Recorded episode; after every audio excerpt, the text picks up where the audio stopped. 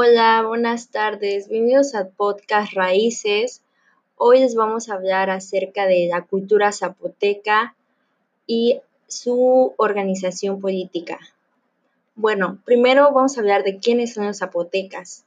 La cultura zapoteca es una de las más antiguas e importantes de Mesoamérica y fue un ícono de la expresión artística de los pueblos zapotecas durante la época precolombina, entre los años 500 a.C.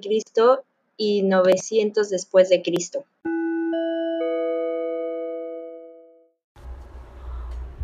Ocupaban el territorio mexicano del actual Valle de Oaxaca y el Istmo de Tehuantepec. Creían en su procedencia directa desde el cielo y ellos mismos se llamaban Vinizá, que significa la gente de las nubes, apodo que hacía referencia además a sus asentamientos en tierras montañosas altas.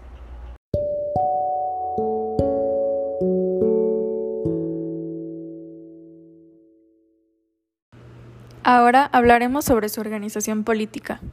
La familia representaba la unidad básica y social de los zapotecas, en donde a cada persona, de acuerdo con su sexo, le correspondía realizar una determinada actividad. Al hombre le correspondía la caza, la pesca, las labores del campo, el comercio, la fabricación de cerámica y la guerra. A la mujer le correspondía la recolección, la preparación de los alimentos, el cuidado del hogar, la industria casera del tejido de fibras vegetales y en algunas ocasiones también participaba en las labores agrícolas. Bueno, la organización social de los zapotecas estaba dividida en grupos dependiendo del oficio que cada persona desempeñaba.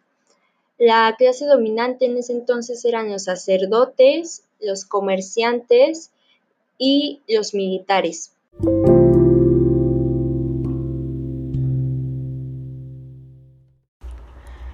Clase dominada, campesinos, cargadores, cazadores, tejedores. El pueblo estaba gobernado por el Gokitao o rey, que era auxiliado por los sacerdotes y militares. Los sacerdotes estaban ligados a la divinidad y fungían como jueces supremos del reino, guardaban celibato y permanecían aprisionados por el palacio.